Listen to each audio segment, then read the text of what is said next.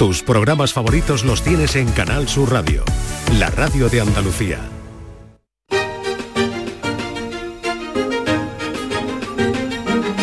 En Canal Sur Radio, Días de Andalucía, con Carmen Rodríguez Garzón.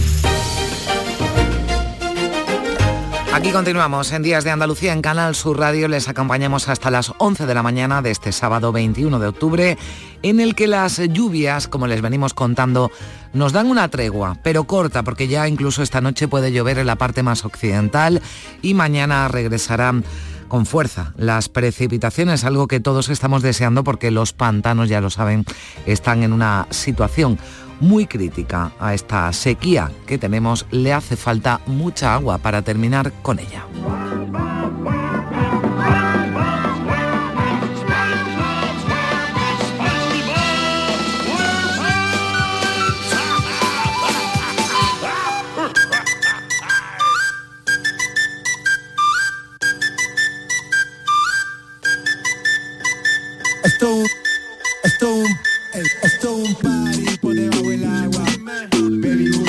Pues precisamente por la sequía y por las inversiones que tienen que realizar las empresas de abastecimiento de agua, ciudades como Sevilla y Málaga, sus ayuntamientos han decidido subir la factura que pagamos los ciudadanos, un 42% en la capital de la Costa del Sol y un 30% en la capital hispalense. Enseguida nos atenderá el consejero delegado de Masesa, la empresa de aguas de Sevilla, donde los vecinos pagan mm, unos 390 euros de media al año. Hay ciudades en las que se paga menos en Andalucía, como es el caso de Málaga, de Almería, Granada, Jaén o Córdoba, pero también hay sitios donde el agua es mucho más cara. Cádiz es la andaluza donde más se paga, seguida de Huelva.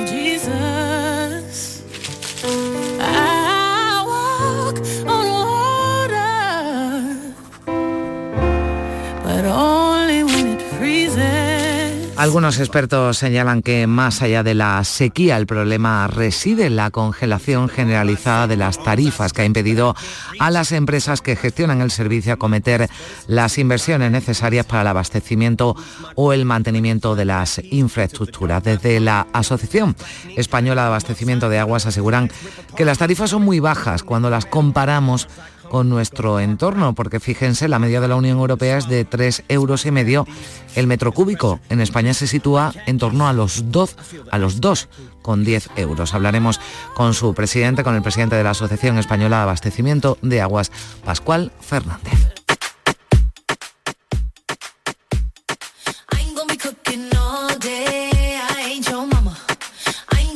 Ser madre es fácil cuando no tienes hijos, así se llama el libro de Sara Noguera, madre de cuatro niños, maestra y especialista en crianza respetuosa. Pasará por aquí por nuestro programa en unos minutos. En su libro aborda, con sentido del humor, la maternidad, pero de forma realista y sin culpas. Fíjense lo que dice Sara. ¿Has pensado en fugarte de casa para irte a beber cocos en una playa paradisíaca para el resto de tus días? Ya saben esa frase famosa que todos hemos escuchado. En casa cualquier día cojo la puerta y no me volvéis a ver. ¿Has soñado con tirar los juguetes de tus hijos por la ventana? ¿Has llevado a tu hijo al cole? Un día festivo, pues si ha contestado alguna que sí o a todas, nos dice Sara, no estás sola y lo estás haciendo bien. Después hablaremos con ella.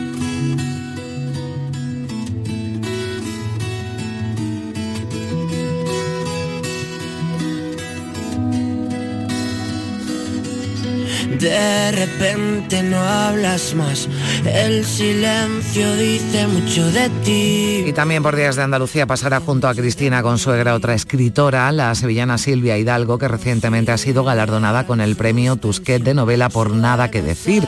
Ella tiene mucho que decir porque en este tercer libro habla, entre otras cosas, de la crisis de los 40 y de la atracción por lo prohibido, pero sin duda de una forma deslumbrante, así lo ha dicho el jurado del Tusquet, que califica su escritura como tersa y brillante y que deja zarpazos.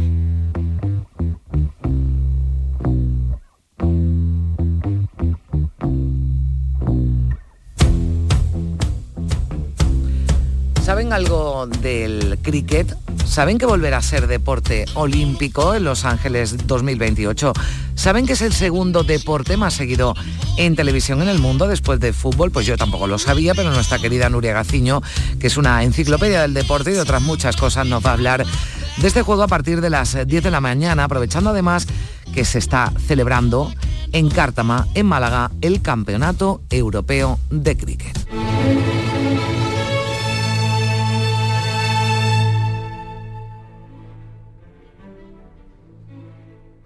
Y nuestro querido maestro Gil de Galvez se ha ido de gira con Concierto Málaga, que estamos escuchando por Centroamérica. Pero fiel a su cita va a estar con nosotros a partir de las 11 menos cuarto. Hoy nos hablará, ya hicimos algo la pasada temporada, pasamos por encima de la inspiración española en la música rusa. Korsakov, Balakirev e incluso el gran Tchaikovsky se inspiraron, aún habiendo pisado suelo español, en nuestra música.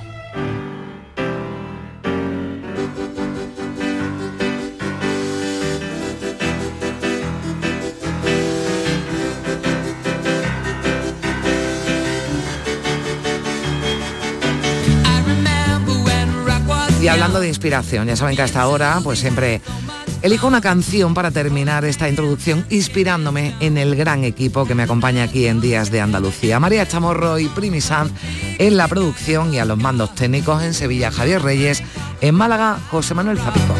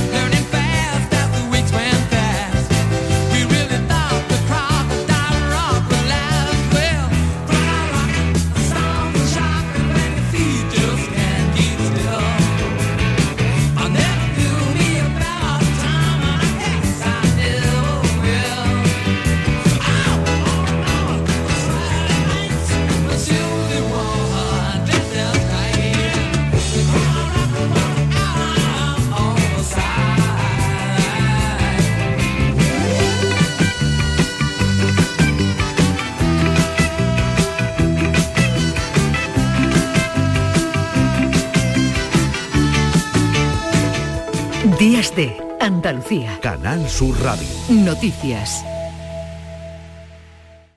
Aprovecha tu ocasión. Llega el Salón del Motor de Sevilla del 26 al 29 de octubre. Las principales marcas, modelos y motorización en turismos, motos y vehículos profesionales en un único espacio. Fibes. Salón del Motor de Sevilla. Cuatro días para aprovechar la mejor ocasión. Del 26 al 29 de octubre en Fibes. Te esperamos. Si mezclas Andalucía, el fin de semana y la radio, sale gente de Andalucía. Disfruta de un programa en el que sentimos Andalucía a través de su gente, en el que nos dejamos seducir y nos enamoramos de una tierra repleta de tradiciones, de una gastronomía de bandera y de un patrimonio fascinante. Y todo a través de su gente. Gente de Andalucía, los sábados y domingos desde las 11 de la mañana, con Pepe da Rosa. Contigo somos más Canal Sur Radio. Contigo somos más Andalucía. Llega el sorteo 11 del 11 de la 11. El sorteo que más da. Un momento, un momento, un momento. ¿Qué pasa? ¿Cómo que más da? ¿Qué más te dará a ti? Que son 11 millones. Vamos a ver cómo te lo explico. Como son 11 millones y 11 premios de un millón lo que da, pues es el sorteo que más da. ¿Cómo que qué más da? Pues tú mismo. Pero a mí no me da igual. Son 11 millones, ya te lo digo. Bueno, ya está a la venta el sorteo 11 del 11 de la 11. Un premio de 11 millones y 11 premios de un millón. El sorteo de la 11 que más premios millonarios da. A todos los que jugáis a la 11, bien jugado. Juega responsablemente y solo si eres mayor de edad. Días de Andalucía. Noticias con Carmen Rodríguez Garzón. Canal Sur Radio.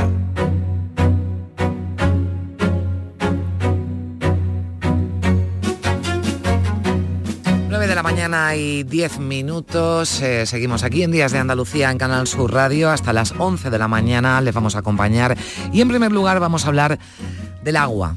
Las lluvias que han caído en estos últimos días, a pesar de esas últimas lluvias que en algunos puntos de Andalucía fueron copiosas, las reservas de agua en los pantanos, ya lo saben, escasean, empiezan a escasear, por lo que algunos ayuntamientos tienen previsto, ya lo han anunciado además formalmente, subir las tarifas del agua. Expertos y asociaciones de consumidores cuestionan estas subidas. Primi Sanz, ¿qué tal? Muy buenos días. Hola, muy buenos días. Efectivamente, este incremento económico en las facturas del agua se está justificando por la disminución de las reservas debido a esta sequía. Dos ciudades, como tú apuntabas, que ya lo han hecho público sus alcaldes, Málaga y Sevilla, anuncian un incremento del 42% y del 30% respectivamente. Los expertos cuestionan que sea la falta de lluvia la que justifique por sí sola el aumento, pero advierten que los precios tampoco compensan el ah. coste del suministro y el mantenimiento. Por ejemplo, en Sevilla el precio de la factura del agua va a subir una media de un 30% para combatir el incremento de los costes derivados de la sequía y también la actualización del precio del agua que está congelado desde el año 2013. En Málaga el recibo se va a encarecer, encarecer un 42% aunque aquí se justifica por la necesidad de una inversión de 100 millones de euros de la empresa municipal que necesita hacer inversiones en mantenimiento y mejora del suministro. El recibo del agua en Málaga no se subía desde el año 2016. Hay posturas diferentes sobre este incremento en la factura del agua, mientras que la Asociación Española de Abastecimientos de Aguas y Saneamientos, que ahora dentro de un ratito vas mm. a, profundizar en qué planteamiento tienen, considera que estas tarifas Mm, son muy bajas en España en comparación con el entorno europeo. La media de la Unión Europea es de 3,5 euros el metro cúbico, mientras que en España se sitúa en torno a 2 euros con 10 céntimos.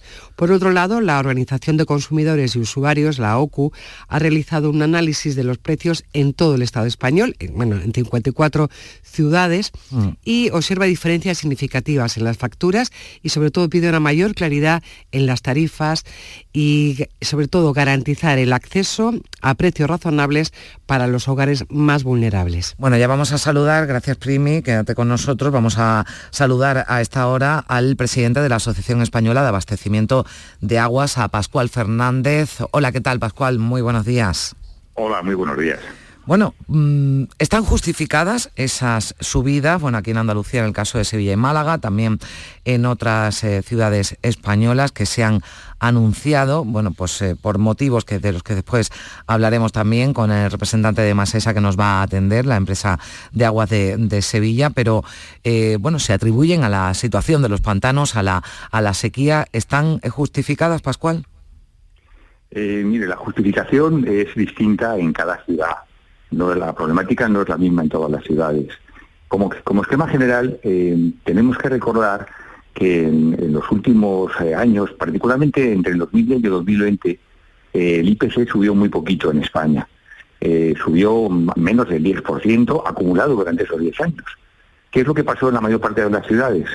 Pues que los precios no se subieron, porque claro, subía el IPC, imagínense, el 1% de media, y eso, bueno, siempre es una noticia compleja, como ustedes ven, ¿no? Mm. Eh, todo el mundo responsabiliza al alcalde de que es el que toma esta decisión, cuando los precios han subido poquito, pues eso se, mantuvo durante mucho tiempo sin subir. Esto es lo que ha ocurrido en los últimos años. Entre el 2010 y el 2023 el IPC ha subido un 30% fíjense ustedes. Mm. Eh, y hay muchos sistemas de abastecimiento en los cuales las tarifas, como consecuencia de esta problemática, que desde mi punto de vista es bastante absurda, ¿eh? bastante absurda que se responsabilice al alcalde de que suban los precios de la energía o los costes laborales, pero esto es la política que ustedes pueden ver en el día a día, ¿no? Desafortunadamente estos debates los tenemos siempre. Mm. Entonces, eh, las tarifas tienen que cubrir los costes de la provisión del servicio, todos los costes, los costes de gestión, los costes de mantenimiento y los costes de inversión de las infraestructuras. Y desde luego hay una, una, realidad que también se está, vemos muy claramente que se está produciendo en muchos sitios. Mm. Eh, como consecuencia de la sequía ha sido necesario realizar infraestructuras nuevas para garantizar el servicio a los ciudadanos Y eso se tiene que cubrir por las tarifas. Bueno, eh, esa, está, ahí está la justificación. De todas formas, eh, usted lo decía, claro, em, cada ciudad tiene su problemática y cada ciudad pues tiene sus características. Por eso esas diferencias que existen en, Andalucía o en, toda, o en toda España, donde hay ciudades en las que el precio de la factura del agua pues, eh, se puede situar incluso por encima de los 500 euros ¿no? de media para cada ciudadano, para cada hogar, y hay ciudades en las que pues, está prácticamente en la mitad, en 250 euros. ¿Esto por qué ocurre? Como le acabo de decir, porque el coste de provisión de servicios no es igual en todos sitios. Es una cosa bastante obvia. Eh, imagínese usted, hay municipios en España donde no se cobra tarifa de agua. ¿Saben ustedes esto? ¿Saben por qué ocurre eso? Son típicamente municipios que se encuentran en, las sierras, donde hay manantiales, donde el agua ha brotado siempre de una manera natural y todavía se sigue sin cobrar precios. Esa es la misma problemática que tiene una ciudad que tiene que traer el agua de, de estanques importantes, que tiene que potabilizarla, que tiene que depurarla que es un, servicio muy, muy importante. Nosotros tenemos que prestar otro servicio con el menor impacto sobre el medio ambiente. Y eso implica infraestructuras de depuración que tienen que ser, eh, que cada vez la tecnología es más sofisticada, cada vez lo hace mejor, y lo que queremos es prestar el mejor servicio. Mm. Y esto se tiene que hacer, lógicamente, cubriéndose por las tarifas. Pero permítame que le diga una cosa. ¿Sabe usted que eh, la mayor parte de los ciudadanos no sabe lo que pagan por las tarifas de agua? Digo la mayor parte, eh, ojo, no me refiero a todo el mundo, porque hay mm. gente que lo pasa mal. Pero la tarifa media se sitúa en el entorno de 20 euros por familia cada dos meses. Fíjese de lo que estamos hablando. Estamos hablando de unos, precios que son muy, muy reducidos. Y por supuesto, el que tiene un jardín muy grande eh, y lo riega, eh, pues naturalmente su, precio se eleva de manera significativa. O si está en una zona, imagínense, por ejemplo, en, en Barcelona en este momento se está abasteciendo a la ciudad fundamentalmente a través de desalación. La desalación tiene un coste mayor y en Barcelona el precio del agua es más caro como consecuencia de ello. Bueno, también está ocurriendo en Almería, donde ya está llegando también a los hogares esa agua desalada. En general, eh, somos grandes consumidores, me refiero comparándonos con nuestro entorno, eh, grandes consumidores de, agua, me refiero al consumo mm, eh, doméstico con respecto a otros países de nuestro entorno, o somos comedidos. Hemos reducido muchísimo nuestro consumo en los últimos años, aproximadamente, eh, prácticamente en, todas las ciudades podemos encontrar unas reducciones de consumo del 30%, digo el consumo per cápita, ¿eh? Eh, que es el que hay relevante, ¿no? incluso en algunas todavía más. Por ejemplo, Sevilla, el entorno de, Sevilla, Dos Hermanas, la política que está, está realizando en los últimos años dirigida sobre todo a evitar el despilfarro, que es la clave de todo esto. ¿eh? El consumo de agua de boca, el consumo de agua para poder, no sé, lavarnos, ducharnos, cocinar, tiene que estar garantizado y está garantizado en todas las ciudades. Pero a veces, este tema, como digo, a veces hay derroche. A veces no nos damos cuenta, dejamos los grifos abiertos cuando nos estamos lavando los dientes, o yo qué sé, o, dejamos eh, que corra el agua demasiado para hasta que se, hasta que se calienta en las duchas eh, es bueno poner un cubito, ¿eh? recoger ese agua fría y utilizarla, por ejemplo, para regar. Eso es hacer mm. gestión eficiente del agua. Eh, nuestro consumo está por encima de la media europea, sorprendentemente, aunque somos un país donde tenemos menos agua. Eso está relacionado, entre otras cosas, porque las tarifas de agua en España son muy baratas cuando se comparan con los precios de las tarifas en los países nórdicos. dirán ustedes, ¿qué pasa? ¿En los países nórdicos hay menos agua? Pues no, lo contrario, hay bastante más agua. Sin embargo, ahí la gente está muy concienciada y los gobiernos están muy concienciados en la protección de un recurso natural, un recurso que es escaso, que tenemos que proteger. También es verdad que estos países tienen un nivel de renta más elevado, mm. pero yo no estoy hablando de un incremento del doble, ¿no? En algunos países vale, el agua vale cuatro o cinco veces más. Y eso no tiene nada que ver con el tema de la renta. Tiene que ver con una protección del recurso. Eh, ¿Habría que premiar a, a su juicio, Pascual, a los ahorradores y castigar a los que derrochan? Bueno, esa es la idea de la tarifa. La tarifa lo que hace es ser mucho más baja para aquellos que ahorran, para aquellos que tienen consumos bajos y penalizar los consumos que son más elevados. Esa es la clave de la tarifa que tenemos en, en todas las ciudades, casi con, de una manera generalizada.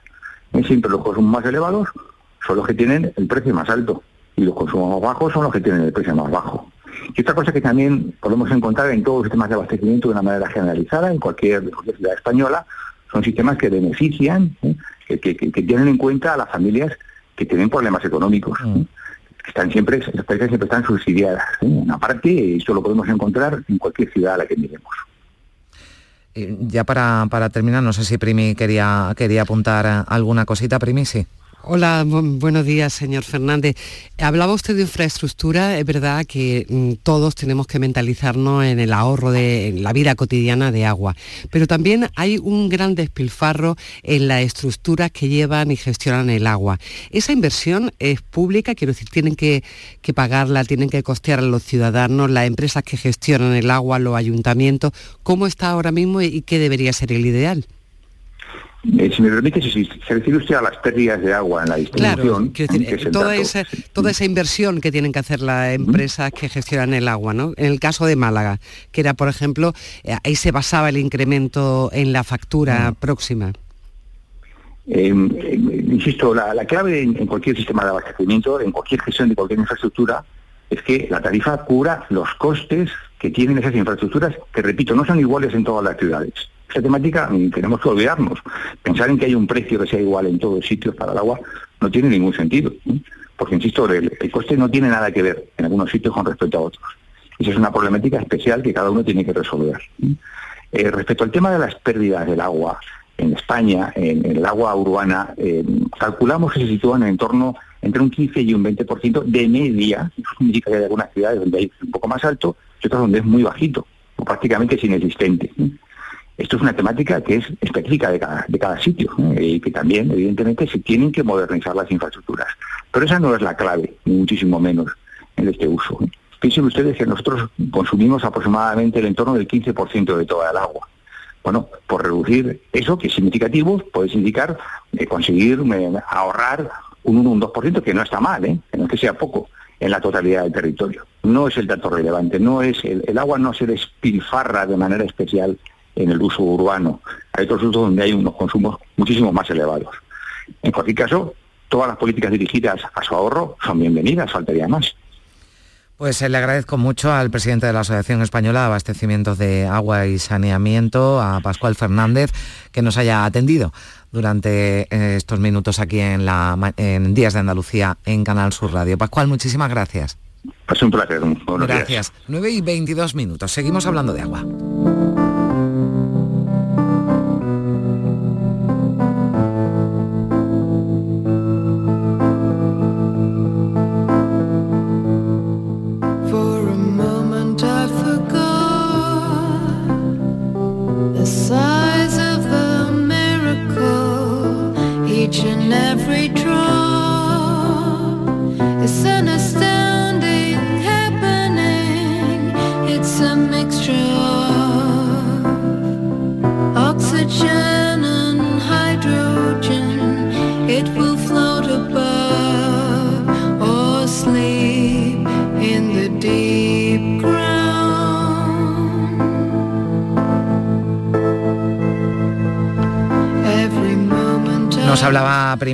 Pascual Fernández de bueno, pues cada ciudad que tiene sus características, ¿verdad? Y antes hacías alusión a ese estudio de la OCU que había comparado los precios en varias ciudades españolas con diferencias importantes, ¿no? Aquí también entre, entre ciudades de nuestra comunidad. Efectivamente, es que eh, la diferencia, lo ha remarcado también Pascual mm. Fernández, el tema del agua tiene unas características muy particulares en cada ciudad. Em, está bien porque, porque nos dice que esas diferencias deberían de reflejarse, y la OCU hace, insiste muchísimo en eso, en, eh, en una unificación de las tarifas. Porque es verdad que los ciudadanos no nos enteramos muy bien de cómo va eh, los gastos que se reflejan mm. en la factura del agua, pero es que a veces es complicadísimo, porque hay unos términos o que no entendemos o que no están lo suficientemente claros. Así que es verdad que no se puede unificar ni la factura, ni el consumo, ni, muchas características. Pero hay, em, hay algo común en, en Andalucía, por ejemplo, ¿no? Tenemos que la inmensa mayoría de las ciudades han, decidido hacer un incremento ahora mm. eh, de, esa factura del agua basada en la sequía. Pero si luego analizamos esta noticia, resulta que hay unas características que vienen arrastrándose, como es el caso de Sevilla, que no actualizaba su factura desde eh, el año 2013. desde hace 10 años, sí o el caso de Málaga, por poner los dos ejemplos, donde los alcaldes han dicho algo eh, que es del 2016 y efectivamente eso hace ya una, diferencia en, la factura, en la inversión que se tenga que hacer ahora. Vamos a saludar eh, primero a esta hora a Manuel Romero, que es el consejero delegado de EMASESA, de la Empresa Pública de Aguas de Sevilla. Señor Romero, ¿qué tal? Muy buenos días. Muy buenos días, encantado. pues eh, cuéntenos, muchas gracias también por atendernos. Cuéntenos por qué se incrementa, eh, se va a incrementar la factura el precio del agua en Sevilla después de 10 años ¿no? que no se actualizaban los precios? Pues bueno, básicamente como he dicho, llevamos 10 años, pues digamos la empresa eh, donde no se actualizan y 10 años donde hemos tenido el último año, desde el año 21, un IPC del 18%. Eso nos supone más gastos de energía, más gastos en los reactivos. Ha habido que actualizar los precios de, la obra. A eso eh, le sumamos pues esos gastos extraordinarios por sequía que nosotros nos han supuesto hasta la fecha pues casi, casi 10 millones de euros. Entonces eso hace que la, el desequilibrio económico que no va a encontrar la empresa pues haya que, corregirlo. Mm. Y eso es básicamente la, subida. ¿Qué obras se están, se están haciendo, señor Romero? Pues precisamente ¿no? por, esa, por esa falta de agua eh, se tienen que llevar a cabo y se están llevando a cabo obras de emergencia, bueno, pues encaminadas, ¿no? A que el agua que llegue a los eh, grifos, a las casas de, los sevillanos, eh, tenga la mayor calidad posible. Sí, principalmente estamos llevando a través de la Confederación del Guadalquivir una serie de obras de, emergencia, de toma, de mejora de las tomas en el río, en el río Guadalquivir. Estamos planteando hacer una planta de ozono, porque el agua al venir de los embalses, que es más escasa, viene más, más cargada de materia orgánica y necesitamos ese sistema que es más efectivo y da más, garantía y esas son principalmente las la obras que estamos haciendo en relación con la, con la sequía. Mm. En general, los sevillanos han ahorrado agua, ha habido campañas que todavía siguen de concienciación del uso del agua por parte de Masesa, pero esto también se ha traducido, claro, si se ahorra agua, la factura ¿no? de, cada, de cada hogar también desciende. Entiendo que también eso justifica la, la subida anunciada. Sí, sí, claramente. La verdad es que la población sevillana ha respondido estupendamente a esa campaña de ahorro Hemos pasado en el, en el 2022 de gastar 112 litros por habitante y día y ahora mismo a la, fecha que estamos estamos en 108 litros, o sea que eso es, y son cifras ya bastante bajas, bastante eh, interesantes. Entonces, claro, también pasa que nosotros tenemos un producto que hacemos campañas por no consumirlo, pero lógicamente esto es un servicio público. Y eso nos supone, no ha supuesto 5 millones esa, esa, esa falta de consumo, que está muy bien. Bueno, se da esa paradoja, ¿no? Que evidentemente más esa, eh, bueno, pues pide a los ciudadanos que... Que, no consuma. Que no consuman, bueno, consuman menos, porque el agua hay que consumirla, no, no tenemos más, más remedio. Hay que aclarar, eh, ¿verdad, Manuel Romero, que eh, la subida no va a ser igual, ¿no? Para, para todos hay una horquilla, ¿no? Digamos, entre el 30 y el 22%. Sí, vamos, la verdad que, como ha dicho, la, la tarifa es algo complejo, hay una parte variable, hay una parte fija. Eh, hay distintos tramos, entonces esa subida pues va a ser, va a bonificar al que consume menos, la subida va a ser menos al que al que consume menos, va a ser más a aquellos consumos excesivos y luego la industria, el comercio, pues también va a ser más, más elevada esa subida y también eh, distinguimos una nueva tarifa que antes estaba en, comercial, que es el gasto turístico, que se disparan los gastos en los hoteles y en los pisos turísticos y esa, la subida va a ser de un 22% este primer año. Mm. Primi, no sé si querías comentar. Es la primera vez que se hace, o sea, que se incrementa en este caso lo que llaman em, el consumo turístico. Es la primera vez que se, se va a aplicar en una factura.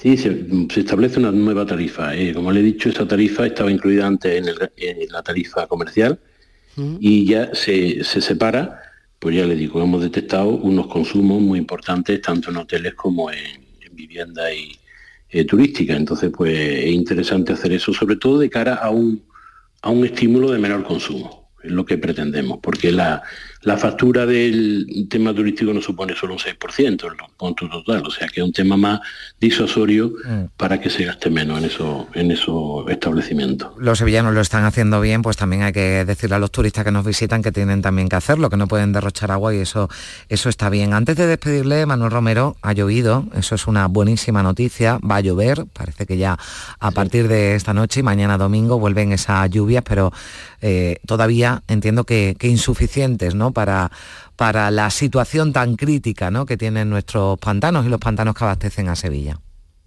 Sí, sí, son insuficientes, estamos ahora a un 30% de capacidad. Eh, en Sevilla el jueves cayeron de media con 50 litros por metro cuadrado, eso no ha supuesto en los embalses una aportación que han entrado 1,5 hectómetros cúbicos, pero eso prácticamente lo que lo consumimos en cinco días, o sea que hace falta que siga lloviendo, que llueva tranquilamente bien para que podamos recuperar esa, reserva. Bueno, pues que siga lloviendo. Esto mm, se lo preguntan eh, siempre, eh, señor Romero, pero no voy a ser menos. Eh, ¿Hay consumo garantizado? ¿Para cuánto tiempo? ¿No se contemplan de momento cortes en el suministro para los sevillanos? No, no se contemplan cortes. Ahora mismo, con nuestro plan especial de sequía, contempla que tenemos garantizado el abastecimiento para, para un año.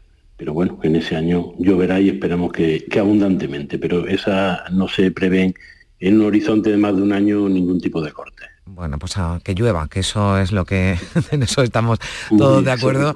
Que llueva, que falta, que falta. Hace Manuel Romero, consejero delegado de, de Masesa. Muchísimas gracias por estar con nosotros. Que tenga un buen día. Muchísimas gracias a vosotros. Gracias. Primi, eh, nos eh, hablamos después. Hablamos de, agua, pasamos a...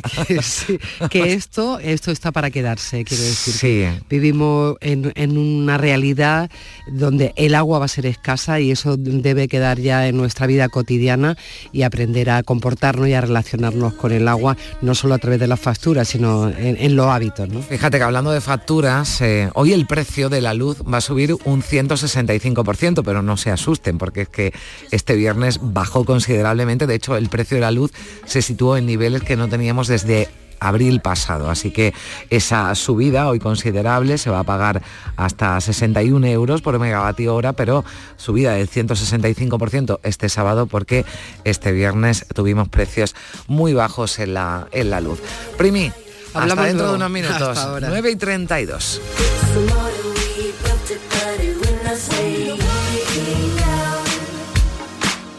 Once the water came down, now it goes in dripping. Wash our hands of what we thought would stand to any flood or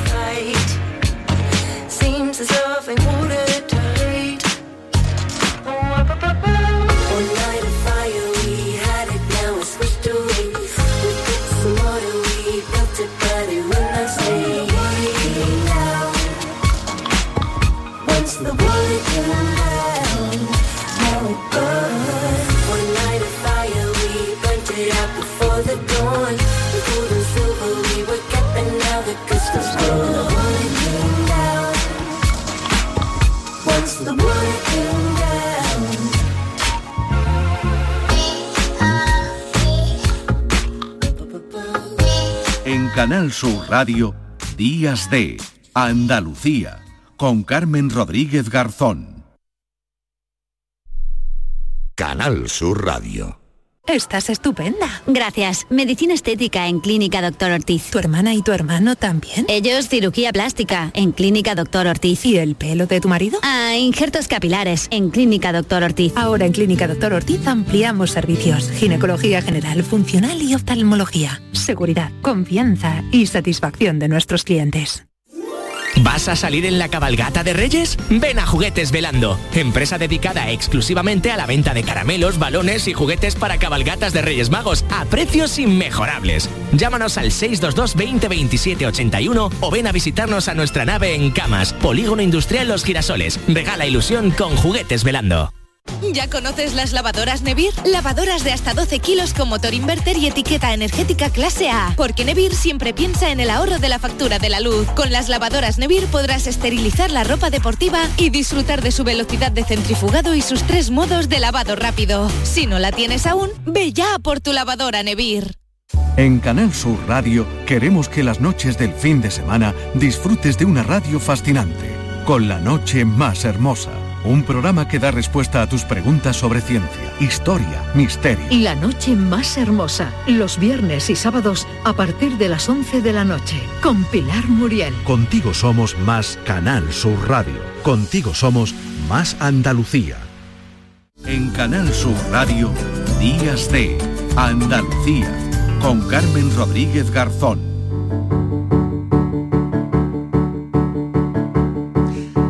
Mañana y 35 minutos. Ser madre es fácil cuando no tienes hijos. Así se llama el libro que acaba de publicar Sara Noguera, un manual de supervivencia, podríamos decir, para afrontar la maternidad y desmontar todos esos eh, tópicos que nos han venido vendiendo. La realidad es bien distinta a la teoría, pero hay formas de afrontarla y si es con sentido del humor, pues eso nos encanta mejor. Sara Noguera, ¿qué tal? Hola, muy buenos días. Muchísimas gracias por acompañarnos aquí en el estudio de Canal Sur Radio.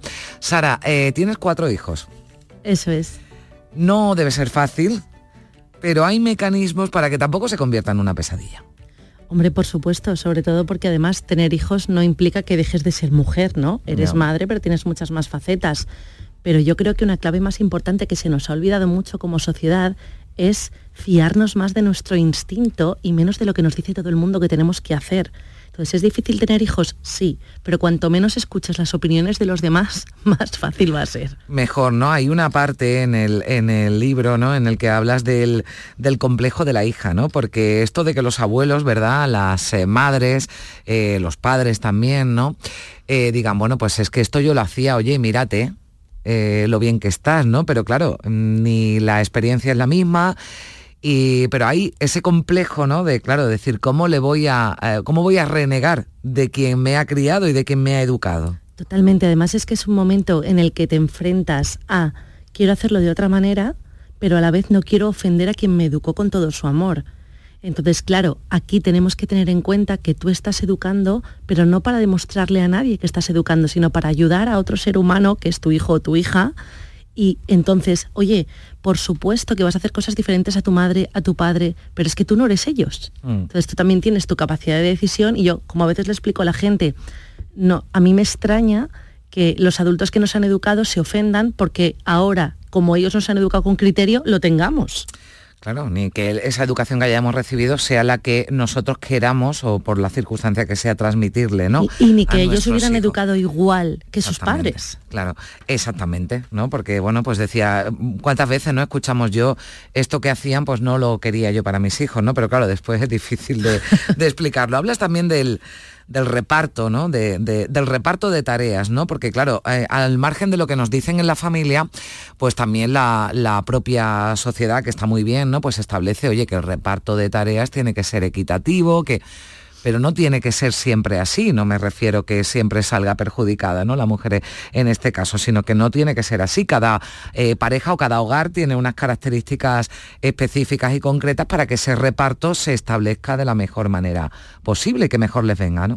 Sin duda, una de las cosas que yo siempre explico es que tenemos que reducir las expectativas en cuanto a las situaciones. Entonces, tú cuando hablas de reparto equitativo, equitativo es 50%. Y eso no va a funcionar nunca, porque ni todos estamos con esa capacidad física, ni material, ni emocional.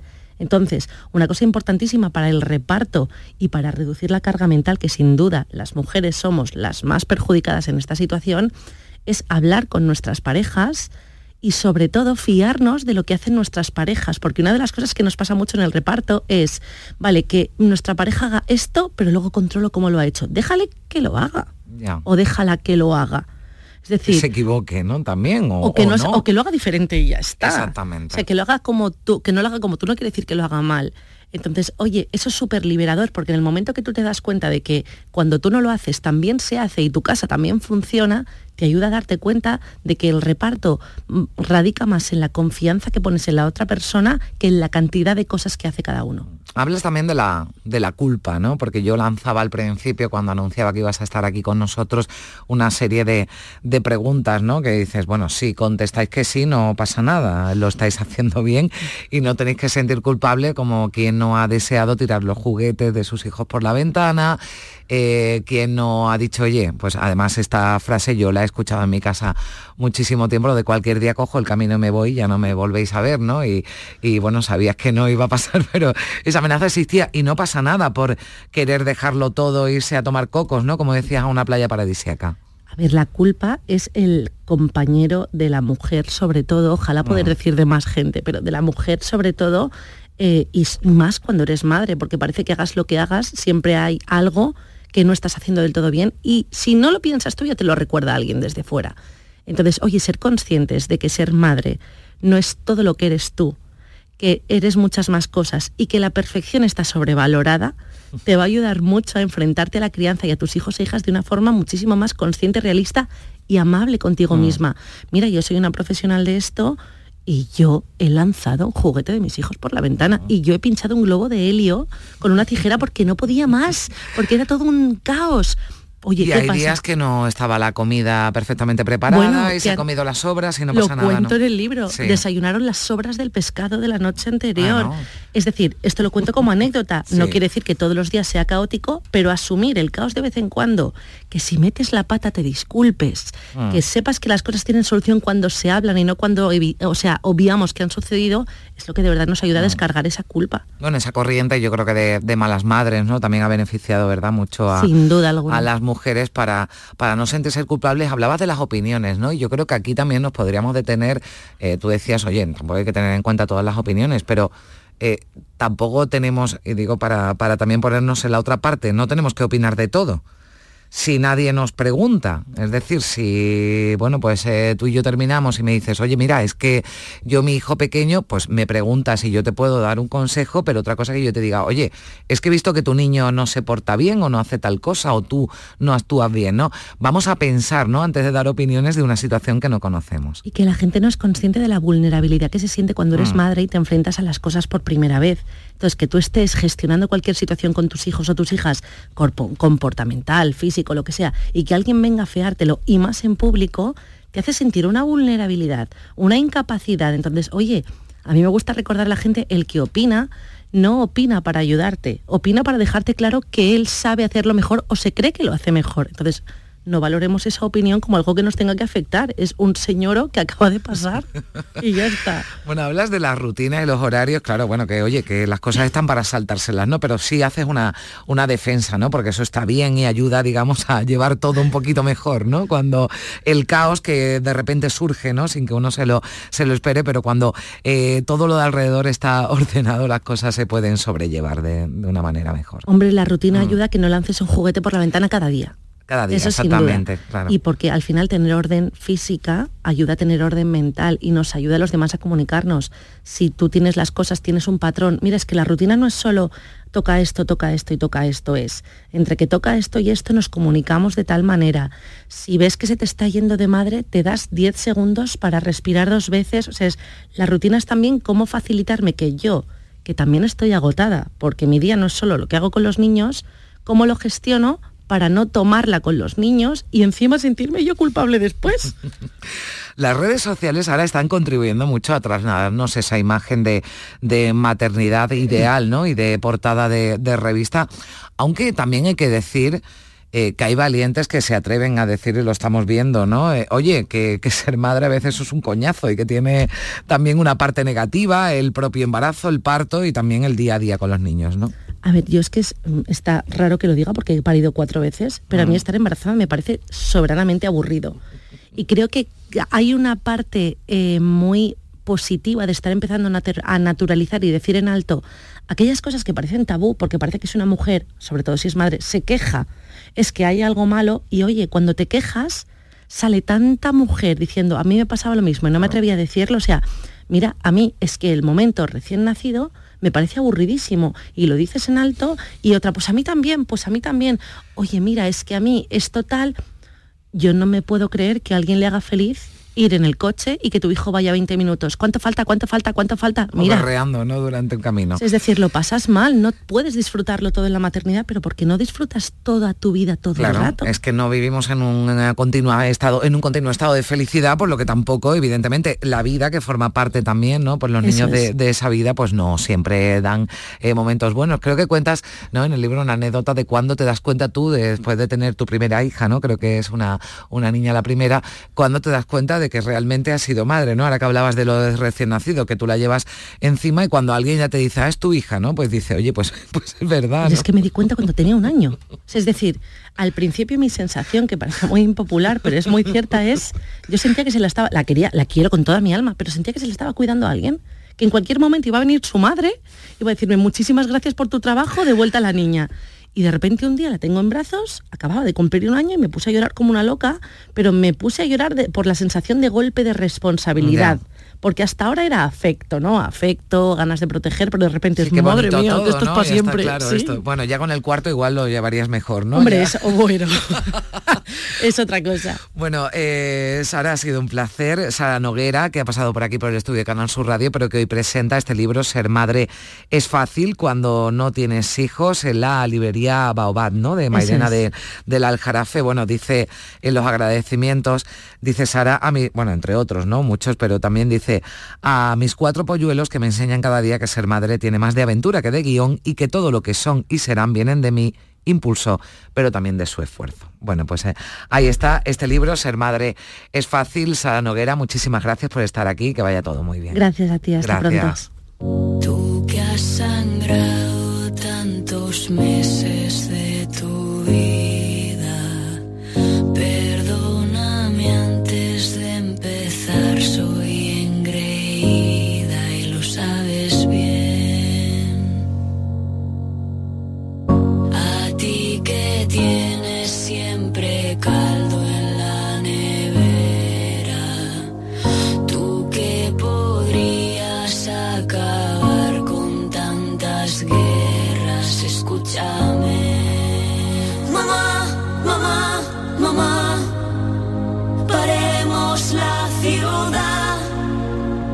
sacando un pecho fuera al puro estilo de la croix.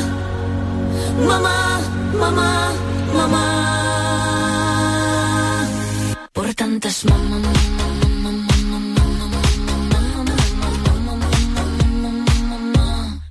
Todas las mamás.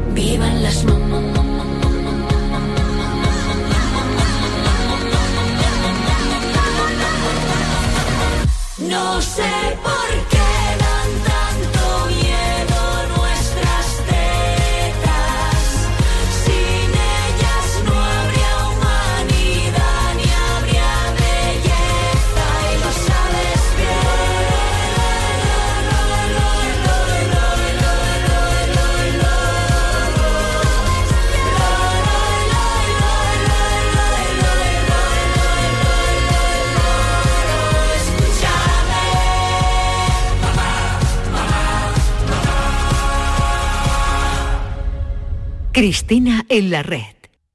Yo sé que es muy tarde, pero te echo de menos. Me vienen recuerdos por todas partes. Después de este santo, santísimo ciego, me pongo. Decíamos al principio que la cosa va hoy de libros, de escritoras. Cristina Consuegra, ¿qué tal? Muy buenos días. Buenos días, Hola, Carmen, ¿qué Cristina. tal? ¿Cómo estás? Bueno, hoy traemos a una escritora premiada, recién premiada, con un premio importante, ¿verdad? Y que nos eh, va a acompañar, la vamos a saludar enseguida. Cuéntanos algo de, de ella. Sí, pues eh, vamos a hablar con, con Silvia Hidalgo, que bueno, pues este miércoles pasado publicó el Nada que decir, que es la novela que ha sido merecedora del premio Tusquets en su edición 2023.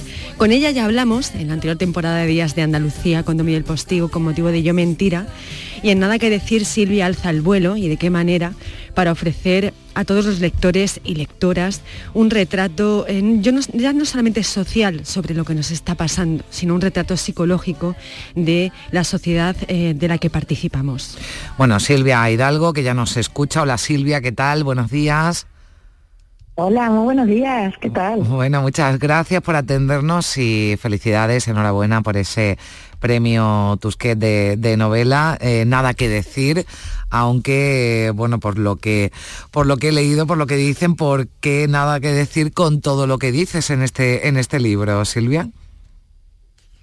Pues bueno, como escritora no me, me interesa muchísimo, eh, por supuesto, el mundo de las palabras y su significado y creo que también es parte de, la presentación que, ¿no? que estaba haciendo, de, ese retrato social, de cómo estamos utilizando ahora el lenguaje y, y, y cómo las palabras las estamos resignificando, eh, sobre todo en los términos de, de- de- del afecto, como, como ya un- una palabra ¿no? o, o una frase eh, la decimos de, que, sin, sin carga ninguna ¿no? de, de- de sentimiento, de emoción. Y, y bueno, en este caso la protagonista como, como mantiene ¿no? este tipo de relaciones, pues pues por eso, no se queda un momento como que las palabras ya cuando no tienen el valor, el sentido, la profundidad, se queda ya como sin nada que decir. Cristina. Voy a leer un fragmento, eh, Ah. el que casi nos da la bienvenida a esta novela. Dice, la sonrisa como una garra que se apropia, la sonrisa que antes también era para ella en las terrazas de los bares y en las bodas. Apresurada se baja del coche, le entrega a la niña y la bolsa de ositos con lo que se le ocurrió meter dentro. Él le pregunta, ¿estás bien? ¿Estás bien? Pero no escucha. Se responde a sí mismo con su mirada compasiva, la abraza y le pincha todo el cuerpo. Ellos iban a ser diferentes, iban a ser felices. En cambio, ahí están, y se pone a llover a mares como venganza. Ella sintió el peso de las nubes. En estos meses se ha convertido en una vaca que muge nerviosa y mueve el rabo cuando se acerca la tormenta. A él le coge desprevenido, como le pasa con todo lo que ella dice, y corre, corre acobardado hasta la casa. Ella ya no sabe cómo se hace. Las vacas no corren, las vacas se guarecen. Este es prácticamente el comienzo en el que cuenta mucho ya de lo que vamos a encontrar en nada que decir.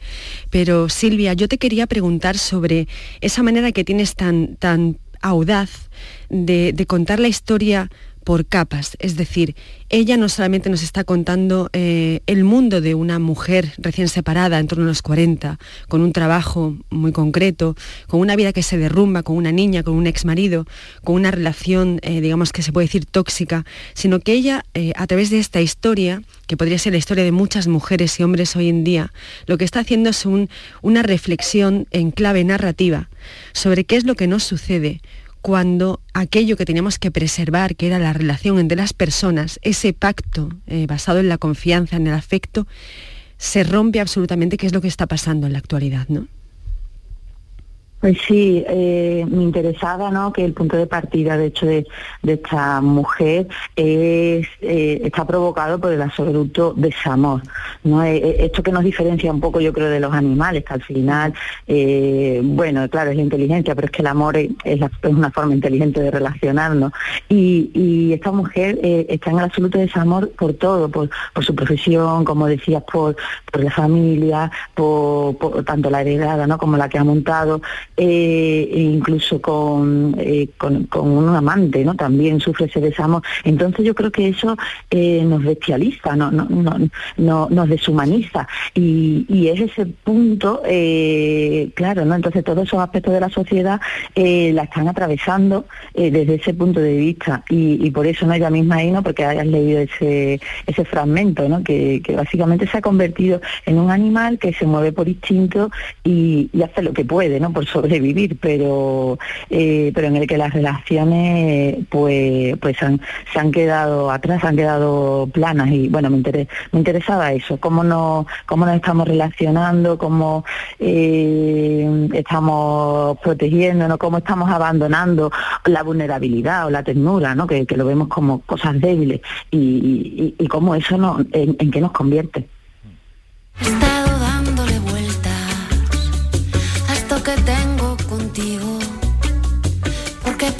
Que lo intento, no le encuentro ningún sentido.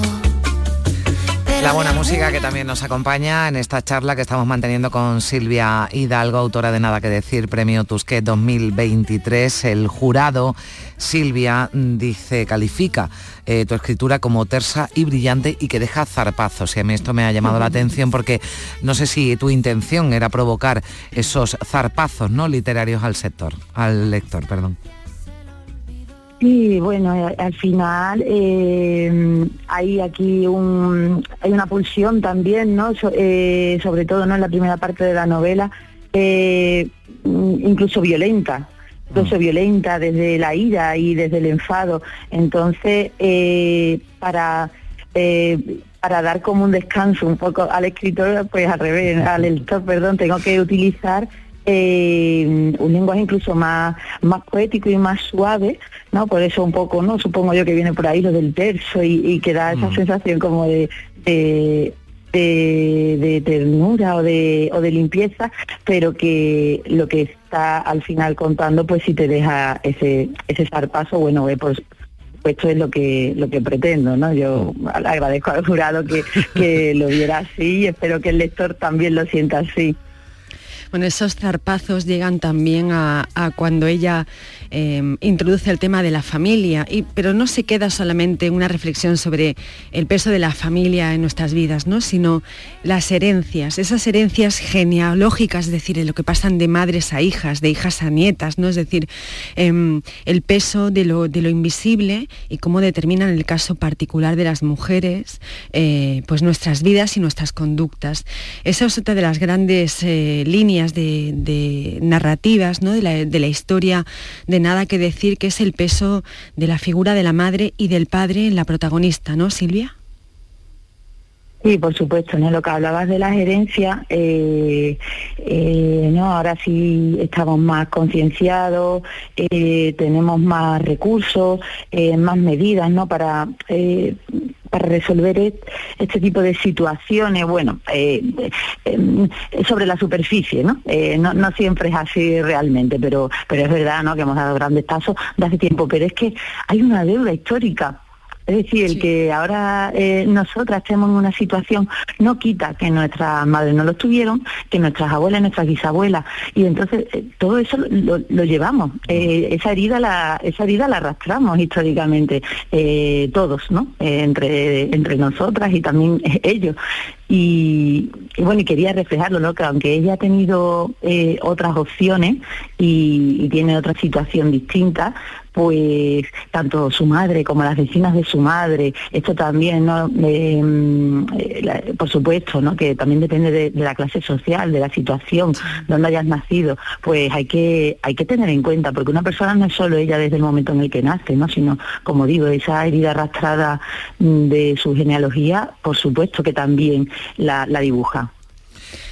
No sé si me da tiempo Sí, a hacer una última pero pregunta. venga, ya muy breve, Muy rápido. sí. El- los jefes, el- los trabajos, eh, es muy interesante. Ya lo hacías en Yo Mentira, ¿no? Eh, que es reflexionar sobre cómo el poder, la distribución del poder siempre cae sobre el hombre. Y nosotras tenemos que decir sí a todo. Esa página que el otro día comentábamos tú y yo, tan interesante, en la que habla sobre todos los jefes que han pasado por la vida de ella y a los que todos tienes que decir que sí para sobrevivir, no para vivir, para sobrevivir. Al final crea estas relaciones de, de dependencia, por supuesto, también con, los jefes, ¿no? También a veces con, la pareja se da esto. Eh, pero sí, por supuesto, es que en esos, en esos puestos pues no hace falta que, yo dé más datos, ¿no? Están ahí. Quien, quien- quien quiere saber pues solamente tiene que verlo.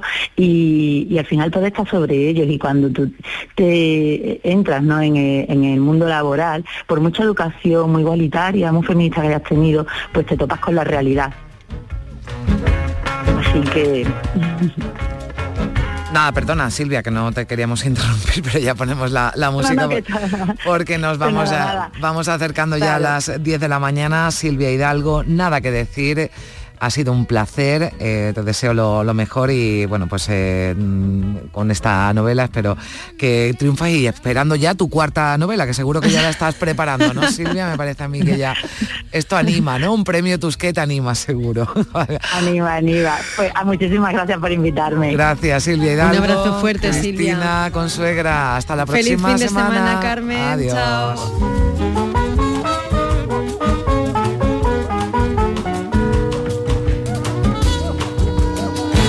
calienta la arena, tan bonito cuando bailo con ella. Escucho la corriente como va y viene. Si me ves el mar, todita ya me tiene.